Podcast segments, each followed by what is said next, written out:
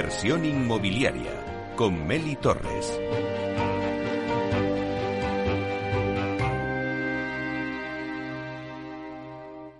Tendencias en el sector inmobiliario con Vía Célere. En esta sección os contamos las tendencias del sector inmobiliario que son trending topic y que están marcando el camino por donde se dibuja el futuro del sector.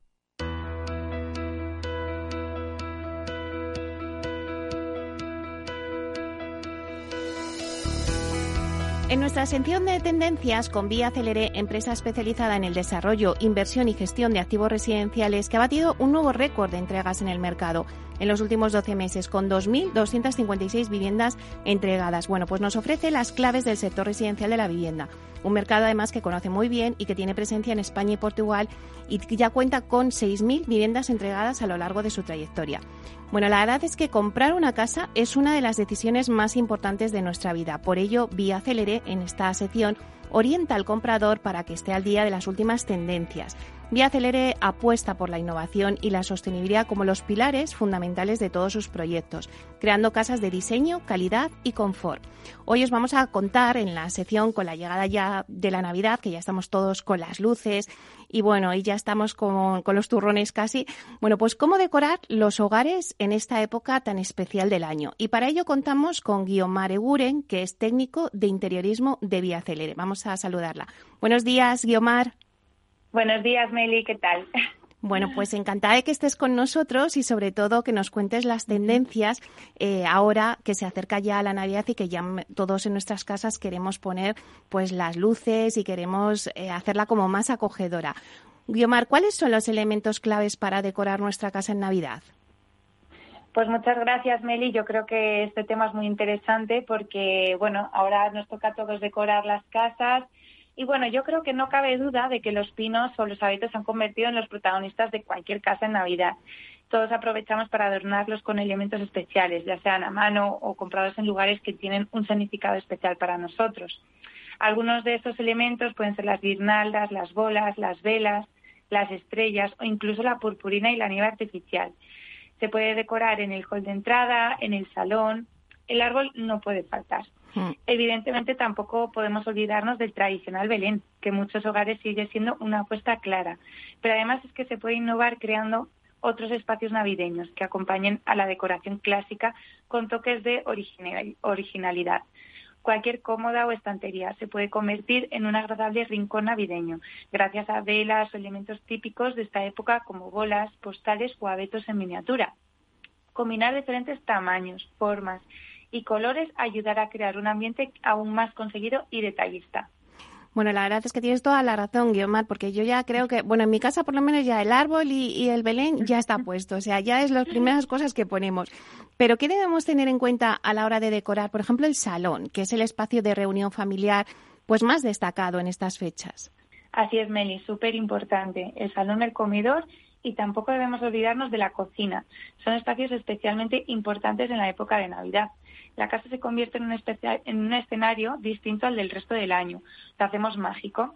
El espacio es el protagonista absoluto y por ello estas estancias cobran gran relevancia como centro de las celebraciones. En este sentido, en esta época, la mesa cobra un sentido especial y su presentación tiene que merecer la pena. Así no podemos olvidarnos de acompañar la decoración del hogar con mantelería acorde a estas fechas, con mensajes de felicidad y de esperanza de cara al nuevo año. Las servilletas y la cubertería también son una buena opción para incorporar motivos navideños. Bueno, la verdad es que ya hemos visto que el árbol y el Belén no puede faltar, luego también esos espacios, ¿no? Sobre todo en el, en el, salón y en la cocina. Pero vamos con la iluminación. ¿Cómo tenemos que iluminar nuestras casas? Eso es, para ambientar la casa de la mejor manera posible, la iluminación debe ser una de nuestras principales preocupaciones. Las lámparas que ofrecen luz tenue y tonos cálidos son idóneas para que el salón marque eh, la diferencia y los invitados se sientan como en su propia casa. También es imprescindible contar con diferentes fuentes de luz para que la decoración destaque y tenga una mayor visibilidad. Así, cada vez hay más propuestas de luces diferentes, sobre todo de guirnaldas luminosas, que son un clásico navideño. Se pueden encontrar diseños originales y, sobre todo, y para todos los gustos, para personalizar los espacios de la casa y es que la iluminación cobra un significado especial para celebrar estas fiestas tan entrañables. Bueno, Guimar, después de esta sección yo ya tengo ganas de, ir a casa y de empezar a decorar de cara a estas fiestas. Bueno, pues muchísimas gracias, Guiomar Eguren, técnico de interiorismo de Vía Célere, por darnos un poco las tendencias y las técnicas para poder decorar nuestra vivienda en Navidad. Muchísimas gracias. Gracias, Meli, gracias a ti. Bueno, pues hasta aquí nuestra sección de tendencias con Vía Célere. Hoy les hemos hablado de cómo decorar la casa de Navidad, pero no se pierdan la semana que viene nuestras tendencias y qué es trending topic en el sector inmobiliario.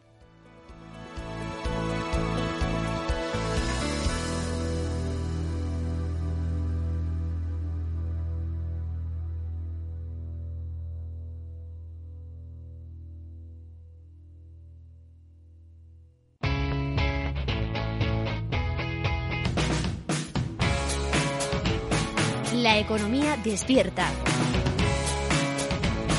Capital Radio.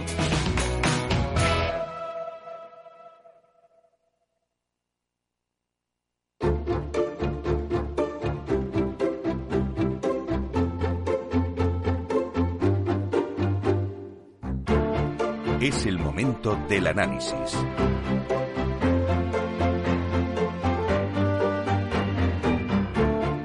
Bueno, pues vamos ahora con nuestro análisis de mercado. Eh, la verdad es que el COVID ha tenido un impacto muy notable en el mercado de los alquileres. Las dificultades que provocó la expansión de la enfermedad en nuestro país tuvieron un claro reflejo en el pago de los alquileres durante el año 2020. Eh, hay un estudio sobre morosidad en arrendamientos urbanos de fichero de inquilinos morosos donde eh, desvelan un, un dato muy interesante. Ese dato es pues que eh, los impagos crecieron un 66,2%. Bueno, vamos a hablar de cómo está este mercado de morosos y también el mercado de inversión en el alquiler y vamos a contar con Sergio Cardona, que es el director de estudios y calidad de fichero de inquilinos morosos. Buenos días, Sergio. Buenos días, Meli, ¿cómo estás? Bueno, pues la verdad es que un placer hablar contigo para hablar un poquito más de, este tema. Además, tenemos un debate especialmente hoy también hablando del alquiler más de inversión y creo que es interesante también adelantarnos al debate y dar estos datos de, morosidad. Bueno, hemos dicho que, el incremento de la morosidad durante el año 2020 pues ha sido un poco alarmante. Yo no sé, eh, Sergio, ¿es debido a la coyuntura originada por la pandemia o es que los impagos se han disparado? Ah, es debido a la pandemia. En, este caso, el aumento de los impagos es totalmente debido a la COVID-19, por, desgracia, podemos decir, eh, porque afortunadamente este año ya estamos viendo signos de recuperación y eh, menores niveles de impago que, en 2020. No estamos todavía a los niveles de 2019, nos estamos acercando, pero sí que vemos que todo lo que sucedió en 2020 a nivel de morosidad tuvo que ver con la pandemia. Y, también, eh, Sergio, vuestro dato, o sea, por, por, poner un poco en contexto, eh, desvela el dato de que los arrendatarios eh, dejaron a deber más de 6.000 euros, pero no sabemos si eso es mucho o poco dinero. A ver, todo depende de, del prisma desde el que lo mires. desde el punto de vista del propietario es mucho dinero, evidentemente, porque la gran mayoría de propietarios son pequeños propietarios que tienen una o dos viviendas de alquiler y que necesitan eh, los ingresos procedentes del alquiler dentro de su economía familiar. Pues en algunos casos porque han comprado la vivienda como inversión para complementar sus ingresos. Y, también cada vez tenemos más casos de propietarios que compraron una vivienda pues, en los años del boom de la construcción, 2005, 2006, que esa vivienda ya no eh, atiende a sus necesidades y que lo que han hecho es alquilar esa vivienda de la que son propietarios y ellos irse a vivir a una alquiler. Por tanto, eh, no cobrar el alquiler les ocasiona un grave problema. Sí, sí, sí, sí. La verdad es que, eh, bueno, pues vemos estos datos que nos van indicando un poquito por dónde va el mercado. Pero también, claro, esto es desde el punto de vista del inquilino y del propietario de a pie. Pero vamos a ver, también vamos, nos gustaría saber qué está ocurriendo eh, qué ocurre cuando el propietario no es un inquilino de a pie, sino es un inversor. ¿Qué medidas de protección pueden tomar los fondos, por ejemplo, de inversión a la hora de alquilar? Bueno, los fondos de inversión, lógicamente, también se ven afectados y también se ven afectados por los impagos. Lo único que eh, ellos suelen actuar de una forma un tanto diferente.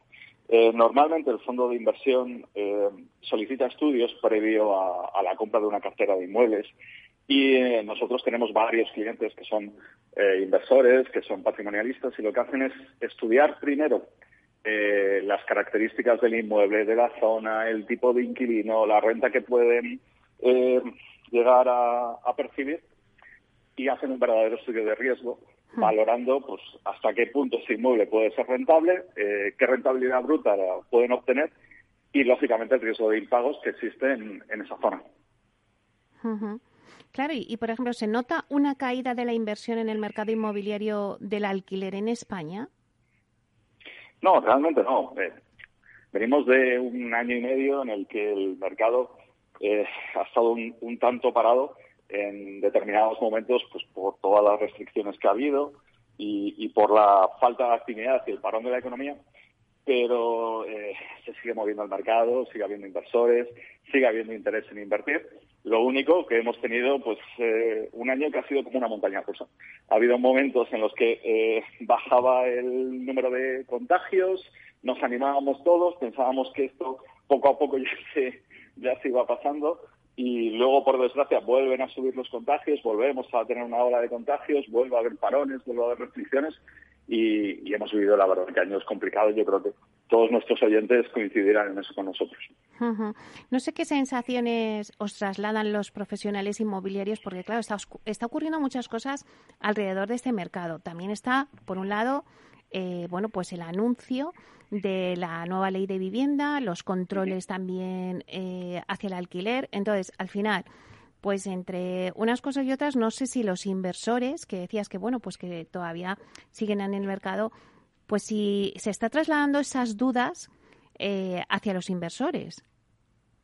Sí, lo cierto, a ver, tenemos más de 10.000 agentes homologados en España a nivel nacional y realmente cada uno nos traslada su, su realidad. En algunos casos pues son agentes que están a nivel nacional, en otros casos son agentes que están a nivel local.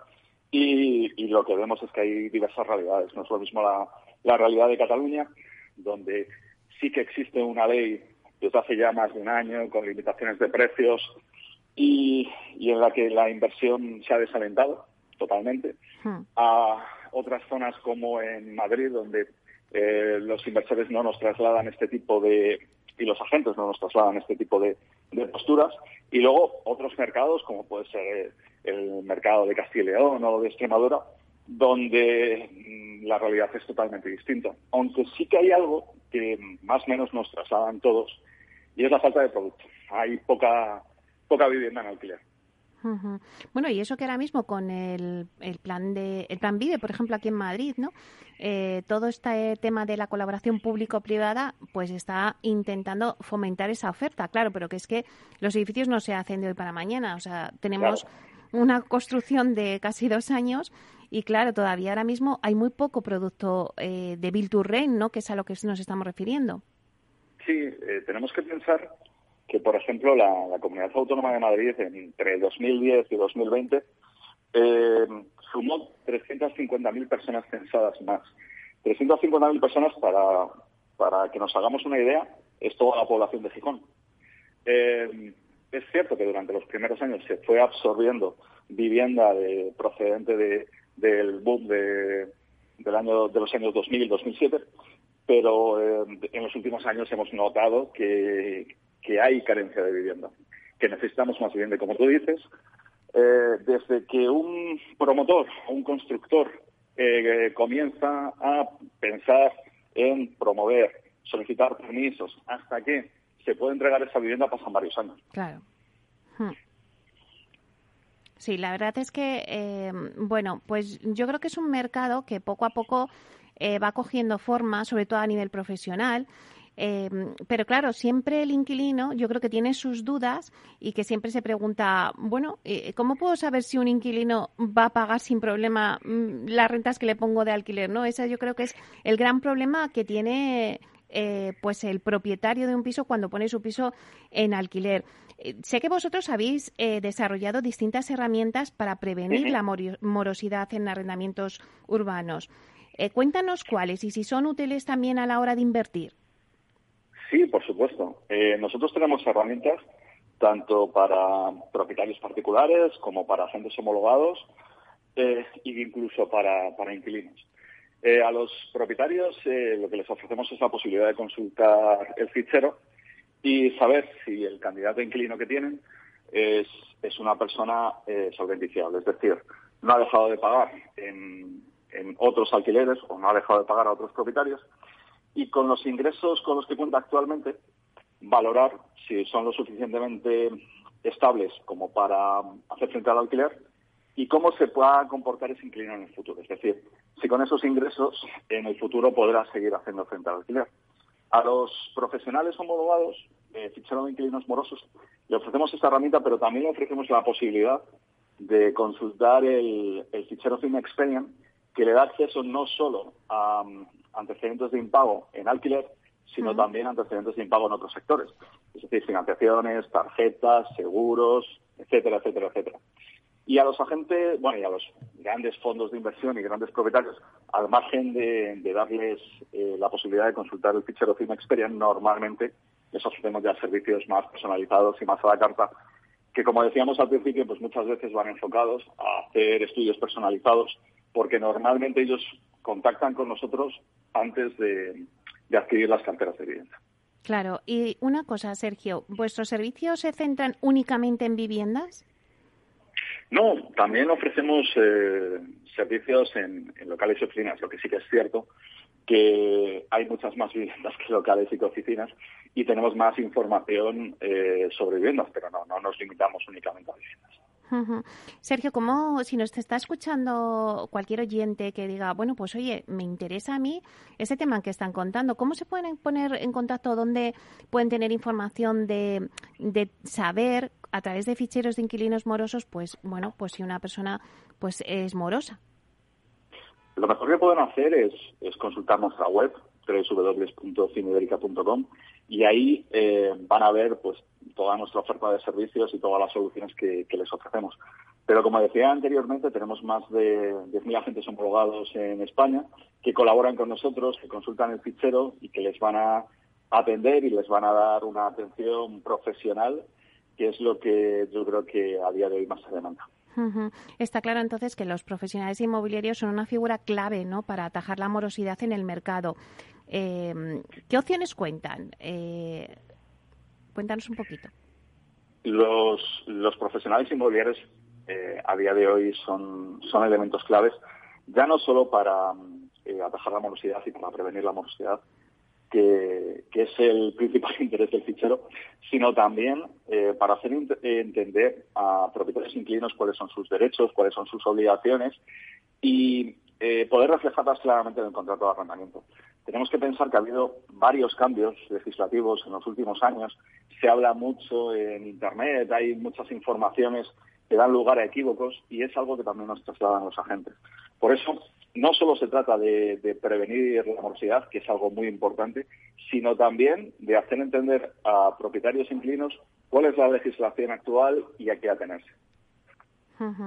Bueno, la verdad es que eh, es importante no saber eh, hay mecanismos para saber la morosidad, pero también es verdad que nos preguntamos, bueno, eh, anteriormente me has comentado que, hay regiones que, bueno, pues que tienen más impagos en las que se han disparado y otras menos, ¿no? Por ejemplo, en Madrid y Barcelona, ¿cuál es el motivo de esos impagos?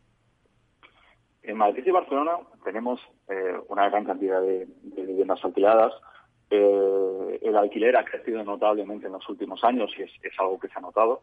Hay cada vez hay más inquilinos o más viviendas alquiladas tanto en Madrid eh, como en Barcelona. Y también son zonas donde los inquilinos tienen que hacer un esfuerzo mayor a la hora de, pagar el alquiler. ¿Qué sucede con esto? Pues que en 2020, eh, cuando llega el mes de marzo y llega la paralización de la economía, hay personas que tenían o carecían de ahorro y no pudieron hacer frente pues a estar dos meses, tres meses en un ERTE sin recibir todavía los ingresos o con ingresos menores a los ingresos habituales. Porque eh, no debemos olvidar que aunque eh, los ERTE pagaban el 70% de, de la nómina que pudiera tener una persona, eh, normalmente muchos tienen, muchos inquilinos tenían pues ingresos por bonus, por ventas, que, los perdieron, con lo cual realmente los ingresos que entraban en su hogar eran menores a ese 70% teórico eh, que debían haber recibido. Claro. Eh, bueno, yo no sé si estás eh, conmigo, porque el sector inmobiliario así lo va diciendo, ¿no? Que, que, estamos viendo que el alquiler ha dejado de ser una alternativa habitacional. Antes era como elegir entre la compra o el alquiler, pero ahora yo, mm, todo el mundo dice que es una solución habitacional, ¿no? A, ese difícil acceso por algunos colectivos, como por ejemplo los jóvenes. Entonces yo creo que, que va a ir cogiendo cada vez más empuje, más fuerza, eh, bueno, pues esta forma de, de, vivir a través del alquiler, no una elección, sino elegir el alquiler. Y claro, pues eso implica, eh, Sergio, pues que puede haber, al haber más demandantes, pues puede haber más, más morosos, ¿no? Sí, el, número de, inquilinos que no han podido hacer frente al, pago de la renta, obviamente ha ido creciendo con el tiempo. Nosotros comenzamos en 2002, eh, comenzamos hace casi 20 años, y, hemos visto como eh, el sector poco a poco ha ido creciendo. Eh, recuerdo los primeros estudios que sacábamos, este es el decimotercero, y, y en esos estudios veíamos que el alquiler representaba pues un 7 un 10% de los de los hogares españoles, es decir, había eh, pocas familias que vivían de alquiler y entre otras cosas era porque en, aquel entonces era muy sencillo o, era muy normal comprar una vivienda por eh, todas las desgrabaciones que había y por todas las ventajas fiscales que había. En el momento que esas ventajas fiscales desaparecieron, poco a poco el, alquiler fue creciendo. Y ahora eh, ya no solo es que hayan desaparecido las, ventajas fiscales, es que nuestra forma de, vivir y de pensar ha cambiado. Hmm. Y ya no tenemos eh, un trabajo en el que estamos toda la vida. Eh, vemos con mejores ojos el cambiar de ciudad, cambiar de trabajo y lógicamente el alquiler se adapta mucho mejor a, todos estos cambios. Bueno, pues la verdad es que yo creo que lo hemos tocado y hemos cerrado todo, todo el tema eh, bueno, solamente me queda darte las gracias y bueno, y que también los oyentes sepan que, es bueno contar con un fichero de inquilinos morosos para saber eh, un poco el estado de las cuentas de los clientes, ¿no? Y saber un poco a qué se enfrentan. Así que muchísimas gracias, Sergio, por estar aquí con nosotros. Muchas gracias, Meli. Un placer, como siempre. Pues Sergio Cardona, director de estudios y calidad de fichero de inquilinos morosos. Hasta pronto.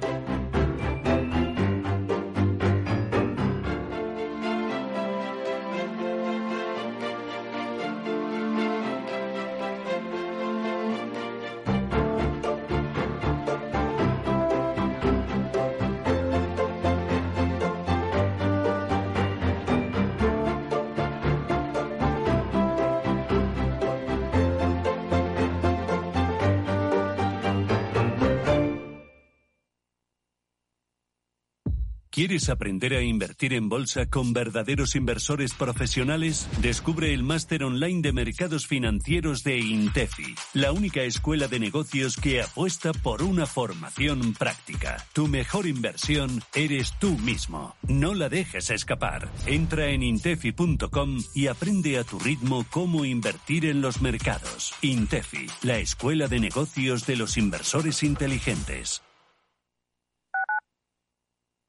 Tu radio en Madrid 105.7, Capital Radio. Memorízalo en tu coche. Es el momento ideal para convertir esa puerta rota en una mesa alrededor de la que celebrar el próximo cumpleaños del peque de la casa. No la entierres en el vertedero. Ya es hora de reciclar. Coloca cada residuo en su contenedor o llévalo al punto limpio más cercano y participa en la economía circular. Comunidad de Madrid. Esto te estás perdiendo si no escuchas a Luis Vicente Muñoz en Capital, La Bolsa y la Vida. Xavier Ferraz, profesor de ESADE. La COVID eh, ha sido una especie de máquina del tiempo, ¿no? Nos ha situado no en 2021, sino en 2031 a nivel de, digitalización. Lo que tenía que haber pasado pues en 10 años eh, ha pasado en 10 meses. No te confundas. Capital, La Bolsa y la Vida con Luis Vicente Muñoz, el original.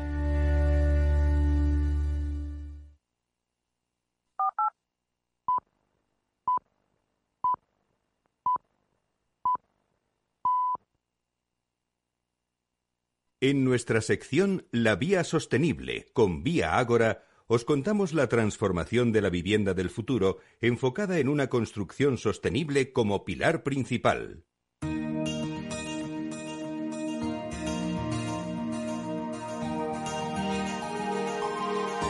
Hoy en la Vía Sostenible con Vía Ágora os vamos a contar el lanzamiento de una nueva empresa dentro del grupo empresarial.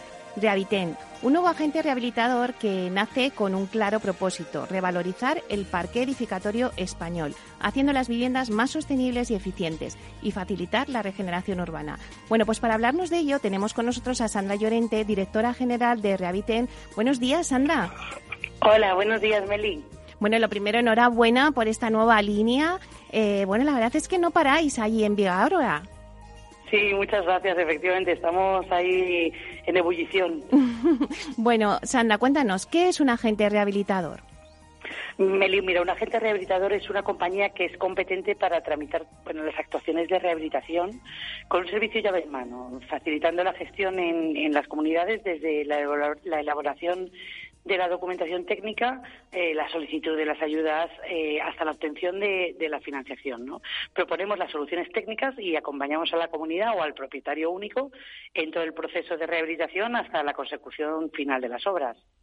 Claro, muy importante esta figura ahora pues con los fondos europeos Next Generation. Pero ¿por qué Vía Agora lanza esta nueva línea de negocio? ¿Qué potencialidad ve en la rehabilitación y la regeneración urbana? Analizando el mercado profesional de rehabilitación en España, nos encontramos con un sector que es todavía más atomizado eh, que, que, el de obra nueva. Las empresas que se dedican a la rehabilitación son en su gran mayoría de un tamaño reducido, ya que las obras que suelen acometer de rehabilitación en las comunidades también lo son. Así que tienen un gran volumen, pero de obra pequeña. Em, estas compañías suelen acometer un volumen de obras más limitado que las constructoras de obra nueva, eh, que en el caso de llevar estas constructoras de obra nueva obras de rehabilitación suelen centrar en rehabilitaciones integrales. ¿no? Entonces, aquí creo, creo que hay un nicho de mercado a la albora, además de los fondos europeos, donde tienen mm. cabida eh, compañías con gran expertise en proyectos, construcción, financiación y gestión, ¿no? como es el caso del Grupo Viagora, con el valor añadido, ya sabes, Meli, de la innovación, eh, y de la sostenibilidad que llevamos a cabo en todos y cada uno de nuestros procesos y proyectos. Es verdad, Sandra, que ahora, pues un poco al calor de esos fondos eh, europeos, pues hay muchas empresas que se están sumando a esta tendencia y crean la, la figura del agente rehabilitador. Pero ¿qué valor diferencial posee Rehabiten?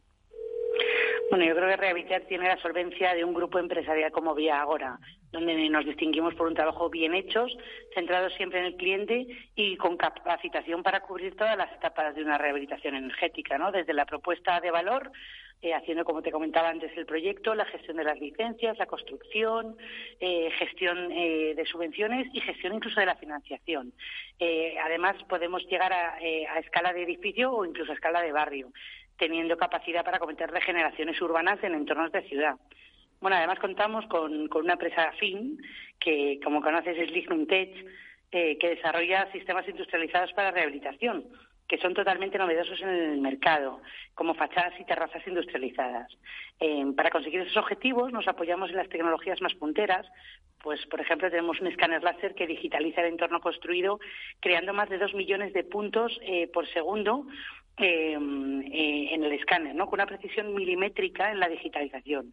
De este modo, tenemos unas mediciones exactas y podemos industrializar sistemas que encajarán como un guante en el edificio existente con una mínima intervención en la ubicación, evitando así pues andamios, eh, ruido, polvo o residuos. Bueno, la verdad, qué maravilla. ¿Pero qué otros servicios ofrece Rehabiten?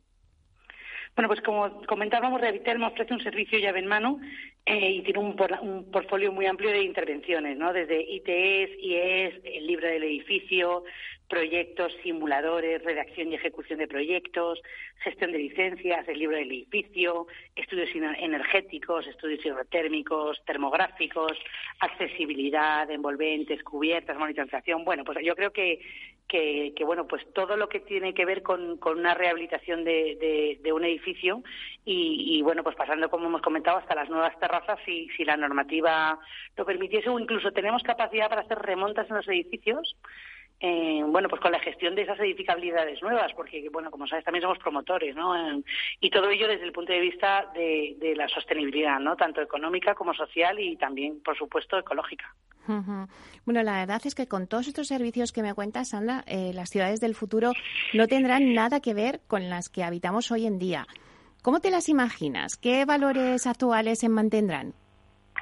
Eh, bueno, el, el, cambio en las ciudades ya sabemos que es un proceso muy lento, ¿no? Pero, pero una de las líneas principales que yo creo es muy importante es la densidad en las ciudades, ¿no? Ya que cuanto más compactas, bueno, pues más sostenibles. Por lo que entiendo que las remontas en los edificios que se rehabiliten, ganando nuevas edificabilidades que además ayuden a sufragar eh, las obras de rehabilitación de esos edificios, pues estará en valor, ¿no? Los edificios con nuevas fachadas, que además del confort interior, creen una nueva imagen de ciudad que sea más moderna y más cuidada, ¿no? Y además con materiales que están avanzados técnicamente, ¿no? Eh, pues por ejemplo hay materiales autolimpiables por fotocatálisis. Eh, además de unas ciudades limpias, eh, ya que bueno pues cambiamos también eh, en la rehabilitación cambiaremos instalaciones de producción a energía de energía a edificios a equipos más sostenibles, ¿no? Y yo creo que ahí además conseguiremos en la ciudad una mejor calidad del aire. Porque fíjate, Meli, durante la pandemia, hmm. la gente que vivía fuera de Madrid, eh, a partir de octubre, noviembre del 2020, decía que no entendía que si todo el mundo teletrabajaba, ¿por qué seguía habiendo una boina negra sobre la ciudad, ¿no? Porque no había coches. Cuando la realidad es que es mucho más contaminante que los coches son las calderas poco eficientes, ¿no? Y es algo que interiormente todavía no tenemos, o sea, no tenemos interiorizado culturalmente, ¿no? Que, que al final las calderas contaminan más que los coches. Eh, bueno, además, obviamente, de todas estas cosas, las nuevas ciudades deberán responder a, la digitalización y a, la, y una nueva movilidad. Vuestro eslogan, Sandra, es no solo rehabilitamos, revalorizamos. la verdad es que es toda una declaración de intenciones, pero ¿qué hace que un edificio se revalorice?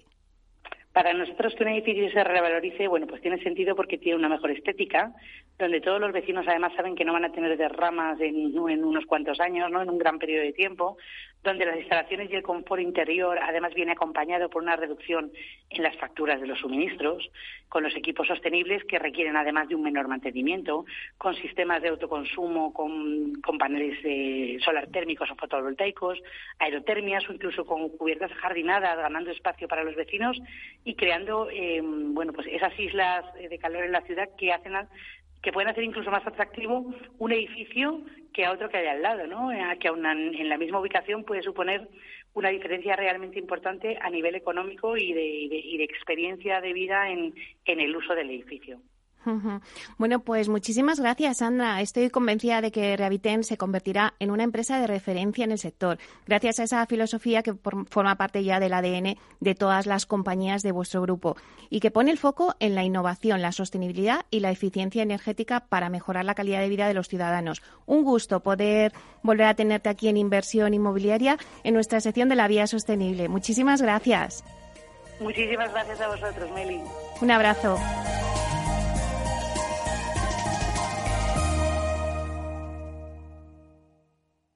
Es el momento del análisis.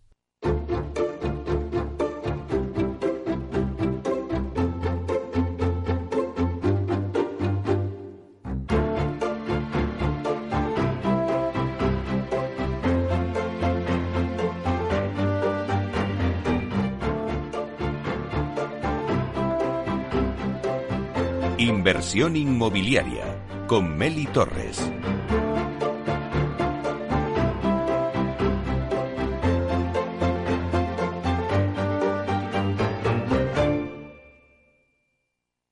Inversión inmobiliaria y PropTech con Urbanitae, un espacio donde descubriremos las nuevas claves financieras que están cambiando el sector inmobiliario gracias a la transformación digital.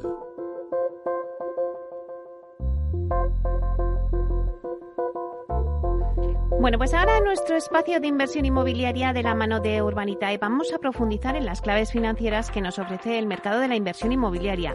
Y para ello contamos con la presencia de José María Gómez Acebo, director de clientes institucionales en Urbanitae. Buenos días, José María. Buenos días, Meli. Bueno, pues un placer tenerte con nosotros y analizar un poquito el mercado de inversión. Eh, bueno, la verdad es que, José María, el mantenimiento de los tipos de interés bajos y la incertidumbre provocada por la pandemia ha consolidado los activos inmobiliarios como un refugio para los inversores. En concreto, estos apuestan por la compra de viviendas como activos atractivos, seguros y con rentabilidad a largo plazo, ya que ofrecen mayores garantías ante la elevada inflación que se está registrando. Bueno, José María, ¿en qué medida han ido creciendo el interés del inversor en los últimos meses? Pues eh, tú lo has dicho, es, es un activo que de siempre ha gustado mucho al inversor, eh, particularmente el inversor español, eh, y en un contexto como el actual de inflación elevada, es un activo que protege muy bien los ahorros contra la inflación. hay un estudio de, de, Fotocasa que estima que el 9% de las compras de vivienda que se hacen actualmente en España tienen como objetivo precisamente la inversión, es decir, generar unas rentas de alquiler y probablemente si cogiéramos las cifras eh, de las grandes ciudades, particularmente Madrid, Barcelona, Málaga, Bilbao, Valencia, la cifra todavía sea un poco más alta, porque hay más eh, sensación de seguridad y de potencial de revalorización.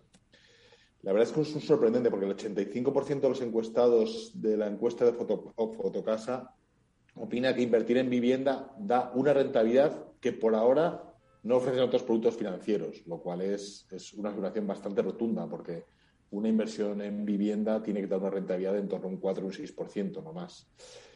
El 74,4% de los españoles que en el último año han comprado una vivienda como inversión lo han hecho con la intención de alquilar el piso en régimen de larga duración. Luego hay un 15% que lo tiene pensado más en alquiler para estancias cortas y el 10% no tiene pensado en alquilar y lo que está buscando es una revalorización a medio y largo plazo. Es decir, es una especie de depósito para sus ahorros que entienden que no va a perder valor. Es decir, eh, la motivación básica sigue siendo la rentabilidad.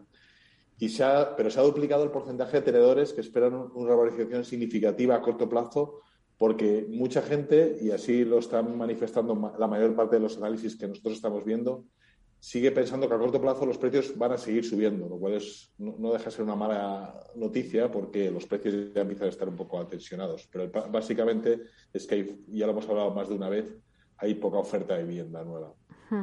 Es verdad, es la falta de producto. Exactamente. Sí, hay otra tendencia muy, que hemos detectado, o detecta el estudio de Fotocasa, eh, que es probablemente un efecto secundario de la pandemia, es que se empiezan a buscar ubicaciones fuera de las grandes ciudades. Y de hecho, casi un 20% de los compradores de los dos últimos años se han comprado una residencia fuera de su ciudad de residencia, una vivienda fuera de su, de su lugar de residencia. Entonces, al final, eh, bueno, la conclusión básica es que con la incertidumbre y volatilidad que hay en los mercados, la gente que tiene ahorros considera que la residencial actúa muy bien como refugio y, por tanto, yo creo que a corto y medio plazo el interés no va a decaer. Claro, todo esto nos lleva a una pregunta que siempre está en el mercado y es un poco, pues, si estamos lejos o no de una burbuja eh, inmobiliaria, porque al final el inmobiliario pues eh, vive eh, a todas luces un buen momento, eso está claro, que de gran dinamismo. Lo dicen los expertos, también las cifras del Instituto Nacional de Estadística, relativas, por ejemplo, a las operaciones de compraventa de viviendas, por ejemplo, del mes de septiembre, ¿no? que se hizo una cifra récord con 53.410 operaciones, lo que supone un 40% más que el mismo mes de hace un año y la cifra pues más alta desde abril del 2008. Precisamente, pues claro, son estos buenos datos lo que hace pensar eh, que bueno, pues que nos podríamos acercar a una, a una nueva burbuja inmobiliaria. Pero también hay otras voces que aseguran que bueno, pues que no, que no habrá una burbuja inmobiliaria en España y así lo han constatado recientemente la Asociación Española de Análisis de Valor, que señala pues eh, al actual volumen de transacciones como principal argumento para alejar ese escenario. Pero ¿cuál es tu opinión, José María?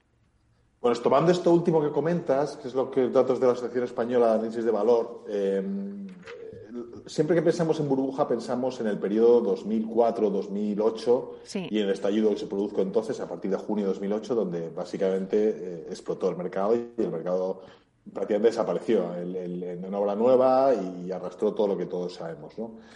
En ese periodo, entre 2004 y 2006, que era una época álgida, eh, el ratio de transacciones sobre el parque total de viviendas era en torno al 4%. Después, entre 2011 y 2014, es decir, en plena resaca post-burbuja, el ratio bajó a 1,4. Actualmente estamos en torno al 2%, es decir, estamos mucho más cerca del ratio de época valle que del ratio de época burbuja. Es verdad que has hablado de un crecimiento de un 40%, que siempre es una cifra muy llamativa, pero también hay que entender ese singularismo contexto en el que vivimos. Es decir, la pandemia y sobre todo los confinamientos provocaron un súbito parón en todas las operaciones y una caída brusca y simultánea de todos los indicadores. Y lo que ha pasado después es que la apertura del mercado y la recuperación de, de la confianza de los compradores y en parte la vacunación ha sido un factor determinante. Las hipotecas siguen a precios históricamente baratos, es decir, conseguir financiación a 1,20, 1,30 a tipos fijos a largo plazo es una históricamente no se ha dado antes. Y luego al final es verdad que hay un stock de ahorro generado por las familias durante estos meses en que no se ha podido consumir. Todo ello ha sido fue lo que ha devuelto el apetito de la demanda y ha vuelto una rápida escalada que va a volver la situación a una situación similar a la que había antes de la pandemia. Y si nos fijamos en la obra nueva, y ahí es donde Urbanita tenemos un pulso más directo, porque básicamente lo que hacemos es eh, promoción de obra nueva, hmm se siguen construyendo en España bastantes menos viviendas de las que el mercado demanda. Si nos volvemos otra vez al periodo de burbuja, porque cuando pensemos en burbuja siempre tenemos en la cabeza el periodo 2004-2008, en aquella época estamos haciendo entre 400 y 600 mil viviendas al año. Hmm. Desde el estallido de la burbuja nunca hemos pasado de las 80 a 90 mil viviendas.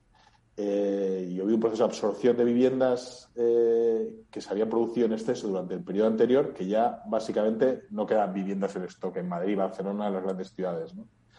Entonces, eh, si además coges ese dato, es decir, 80 90 viviendas como máximo al año, y una estimación que hace el Banco de España de que por tasa de formación de hogares, por reposición, etcétera, en España deberíamos estar en torno a las 120.000 viviendas nuevas al año, está claro que estamos todavía lejos en producción de viviendas a las que el, mercado nos está demandando. Entonces, cuando el mercado está por debajo de la demanda, yo creo, de la demanda, yo creo que no podemos, podemos hablar de burbuja y nosotros, de hecho, seguimos observando en Urbanitae que el mercado sigue respondiendo bien a las nuevas promociones. Lo que sí que es verdad y es que los precios no pueden seguir subiendo indefinidamente por encima del poder adquisitivo de los compradores. Pero en este desequilibrio, insisto, entre oferta y demanda tiene mucho más que ver la falta de suelo y las nuevas dificultades de acceso a la financiación por parte de los promotores, que es lo que está afectando negativamente la salida de nuevos proyectos.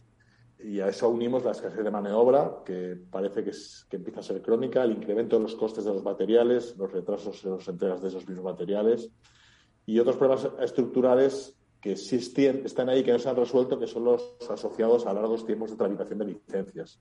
Son todos ellos factores que inciden sobre la falta de oferta de vivienda nueva y son problemas que no parece que vayan a solucionarse a corto plazo. Claro, al eh, final. Sí. No, que al final, José María, pues esta, este dinamismo que hemos tenido es simplemente recuperar lo que habíamos perdido. O sea, pero fíjate que estabas diciendo datos de que no llegamos a las 80.000 o estamos ahí en las 80.000 viviendas nuevas. Eso es. Efectivamente. Y, a nivel de costes, de todos los factores que te comentaba antes, yo creo que el de materiales se irá solucionando poco a poco a medida que eh, pasemos un poco este, este incremento que no tienen fundamentales más que en, un incremento de la actividad eh, desconocida por todo lo que nos había hecho antes, pero yo creo que en seis meses, un año, volvemos a estar a precios anteriores también. Por eso es la presión que, que dicen las autoridades, eh, el Banco Central Europeo, etcétera, y que nos oye, no nos pongamos muy dramáticos con el tema de inflación, que tiene que ser un tema pasajero. Bueno, y si te parece, dejamos a un lado la inversión en residencial y nos vamos a centrar en otro segmento que la verdad es que también está pegando fuerte dentro del sector eh, retail. Hablamos de los supermercados, unos activos que han demostrado también su fortaleza y resiliencia en una situación extrema como la pandemia y que los inversores, especialmente los grandes inversores, ven también como un valor seguro Así es, sí, los supermercados y hipermercados han pasado a convertirse, que es junto a la logística, en un nuevo atractivo para los grandes inversores del sector inmobiliario. Y eso ya lo comentamos hace un par de semanas. Y se está creando un círculo virtuoso. El buen comportamiento del activo durante la pandemia es de los escasos nichos en que los, los inquilinos no tuvieron que reclamar una reducción de rentas, una congelación de rentas o una bonificación de rentas eh, durante el confinamiento y por tanto son el activo que parece como más resistente si hubiera una nueva recaída, un nuevo confinamiento que nadie queremos, pues eso es lo que ha traído a los inversores. A su vez, las cadenas de supermercados lo que encuentran es compradores para sus activos aprovechan para vender y generar caja y con ello abren nuevas ubicaciones, lo que a su vez realimenta todo este círculo. Es decir, estamos en un activo que ofrece certezas que otros activos no pueden dar y eso está provocando un flujo desde otros activos retail a esta clase de activos, es decir, ya el 44% de la inversión retail está yendo a supermercados. Lo que no sabemos es cuánto durará este proceso, porque lo que es evidente es que no puede haber un parque de supermercados, no puede, el parque no puede crecer indefinidamente y no vamos a tener supermercados en cada esquina. Pero hoy por hoy la verdad es que el momento está ahí y ya te digo, ya es el 44% de la inversión en retail está yendo a supermercados. Nos queda un minuto, José María, pero cuéntanos por qué es una oportunidad ahora mismo y en estos momentos invertir en crowdfunding. Pues el crowdfunding inmobiliario o, financiación participativa es, es, una forma de invertir de la que ya hemos hablado, que hace posible que cualquier inversor desde cantidades modestas de 500 o 1.000 euros pueda invertir en proyectos inmobiliarios acompañando a grandes inversores. Nosotros agrupamos desde Urbanita un número muy alto de inversores. En algunas operaciones hemos superado ya la cifra de 600 y con eso el promotor consigue el músculo necesario para ejecutar una inversión, especialmente una inversión que hemos seleccionado con un equipo altamente especializado y que lo hemos presentado a esos inversores de forma transparente, completa y exhaustiva. De esta forma los inversores pueden invertir en un activo que conocen y, como hemos visto, pues creen en él porque los fundamentales están ahí. Cada vez son más los inversores que han visto en Urbanita una excelente oportunidad para rentabilizar sus ahorros, consiguiendo rentabilidades que hasta la fecha y en todos los proyectos que hemos cerrado han estado por encima del 10% anual. Si lo comparamos, por ejemplo, con la alternativa que hablábamos de comprar y alquilar, es una rentabilidad dos, tres veces superior invirtiendo en la misma clase de activo. Y con cantidades mucho más pequeñas, lo que al final te permite diversificar y con cero preocupaciones porque todo está en manos de gestores profesionales. Muy bien, pues muchísimas gracias, José María Gómez Acebo, director de clientes institucionales en Urbanita. Y un placer. Gracias a vosotros, igualmente. Hasta pronto.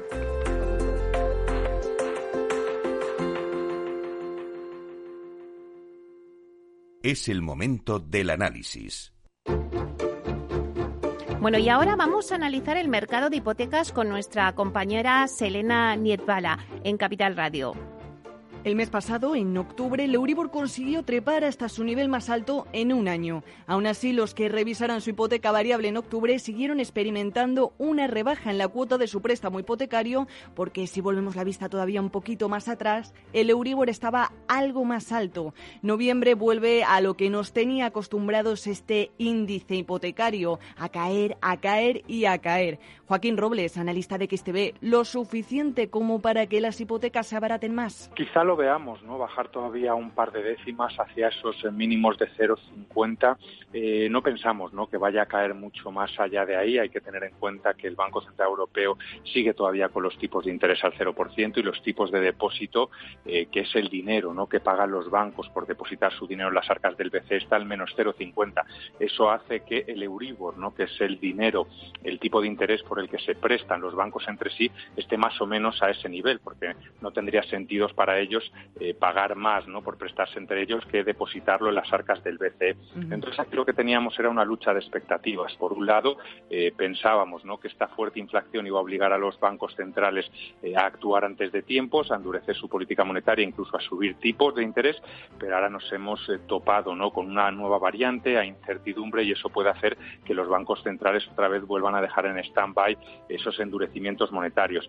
Entonces, bueno, lo que hay que tener en cuenta es que desde luego los próximos meses van a seguir eh, cotizando este Euribor cerca a esos mínimos de 0,50. Bueno, es que si echamos la vista todavía un poquito más atrás, vemos que el Euribor lleva en negativo desde febrero de 2016 y además eh, la resistencia ¿no? a subir los tipos, como estamos viendo por parte del Banco Central Europeo, pues precisamente no ayuda a que el indicador termine de despegar. Estamos sin subidas de tipos desde 2011 y en un 0% desde 2016. Eh, Joaquín, no sé si ves que vaya a llegar esta subida de tipos o todavía queda muy lejos. Yo creo que todavía queda lejos. Al final hay que tener en cuenta que el Euribor es un indicador que está totalmente ligado a los tipos de interés del Banco Central Europeo. De hecho, cotiza negativo desde que los tipos del BCE están al 0%. Y bueno, Christine Lagarde ya ha dicho que en 2022 no va a haber subidas de tipos, si acaso en 2023. Y yo creo que va a depender fundamentalmente de cómo evolucione la pandemia y después de cómo evolucione la inflación. ¿no? Eh, Lagarde ha dicho una y otra vez que va a ser eh, transitoria, que se debe a temas de cuellos de botella ya efecto base a precios de la energía. Veremos durante el año que viene si es así y entonces bueno vamos a seguir disfrutando ¿no? de un Euribor y de unas condiciones de financiación históricamente muy bajas. Desde luego. Y bueno, lo más importante, si vemos indicios de que se empiezan a subir los tipos de interés, ¿es momento de, de replegar banderas y volver a un tipo fijo más estable? Bueno, yo creo que ahora no deberían tener dudas, ¿no? La gente que vaya a pedir un préstamo y yo creo que sigue siendo la mejor opción una hipoteca tipo fijo, ¿no? El poder asegurarte eh, un tipo de entre el 1%, 1,65% a 30 años, eh, yo creo que es una oportunidad que va a ser difícil, ¿no? Que volvamos a ver eh, durante los próximos años. Es verdad que a corto plazo las variables todavía son un poco más baratas, pero bueno, ya te digo, ¿no? Hacía años, no, no, no mucho, 5 o 10 años, que tenías un 2,5, un 3,5% y ya era un tipo muy bajo. Así que el poder asegurarte durante toda la vida de tu préstamo un tipo tan barato, yo creo que es la mejor opción en estos momentos. Y la última pregunta, Joaquín, para que nos quede un poco cerrado este, este análisis sobre el Euribor, ¿no? Eh, ¿Hasta cuándo crees que tendremos un Euribor en negativo? Sé que es la eterna pregunta y es difícil de contestar porque, sobre todo, estamos ante un escenario de incertidumbre, ¿no? Que cada vez pues cambia un poco más la situación y cuando parece que sí, que ya vemos que el Euribor empieza a animarse un poquito y a subir algo, eh, pasa algo al mes que viene y vuelve otra vez a caer. Pero, ¿expectativas nos fijamos un periodo a corto plazo, a medio largo plazo?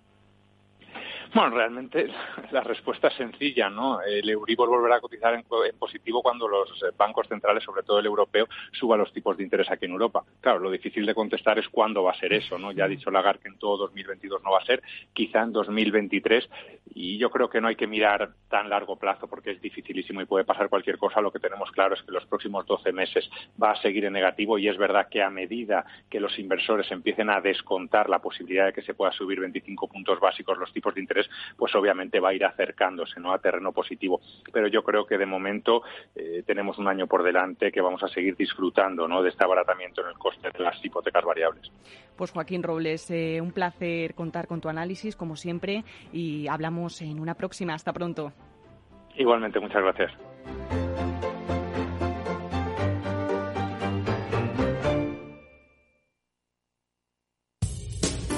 Somos Mazapanes Barroso. En nuestra empresa elaboramos productos con ingredientes seleccionados siguiendo una tradición artesana transmitida de generación en generación desde hace más de un siglo. Te llevamos el auténtico mazapán artesano de Toledo a tu casa. Nos esperan fechas muy especiales en las que no puede faltar en tu mesa. Compra tus dulces favoritos en nuestra tienda online www.mazapanesbarroso.com o llamando al teléfono 92 535 3149. Disfruta del auténtico mazapán con Mazapanes Barroso, maestros artesanos con tradición y calidad desde 1890.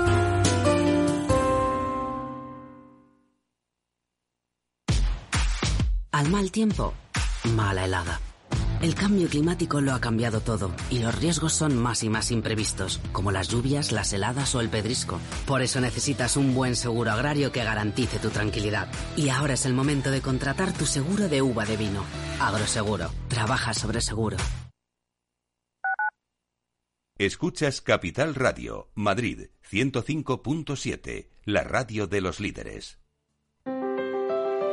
Si te gusta la cocina gallega de siempre, en el Mesón Gallego 1 y el Mesón Gallego 2 encontrarás los mejores pescados y mariscos de las costas junto a recetas de la Galicia interior, además de las carnes de Sanabria y los mejores embutidos de Zamora y nuestra terraza. Te esperamos en la calle Muller 35, teléfono 91 579 3623 y en la Plaza de la Remonta 13, teléfono 91 579 0769. Una recomendación del programa gastronómico Mesa y Descanso.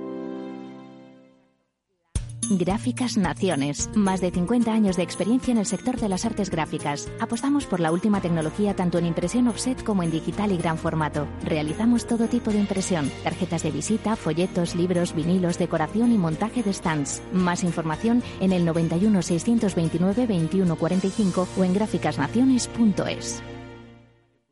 Disfruta de la mejor cocina gallega en Montes de Galicia. Todo un clásico moderno en el barrio de Salamanca. Disfruta de la variada dieta atlántica, de las mejores carnes y pescados tratados con respeto y transparencia y regados con una de las mejores bodegas de la zona. En grupo, en familia o en pareja, Montes de Galicia te ofrece el espacio perfecto en cada ocasión. ¿Está pensando en montar una empresa pero no se atreve a dar el paso en solitario? ¿Busca una marca conocida y consolidada que le respalde? En Franquiciados le ayudamos a elegir el negocio que más se ajuste a sus necesidades. Franquicias de éxito, innovadoras, de baja inversión. Los miércoles a las 12 en Capital Radio tienen una cita con el único programa de radio de España especializado en la industria de la franquicia. Franquiciados con Mabel Calatrava.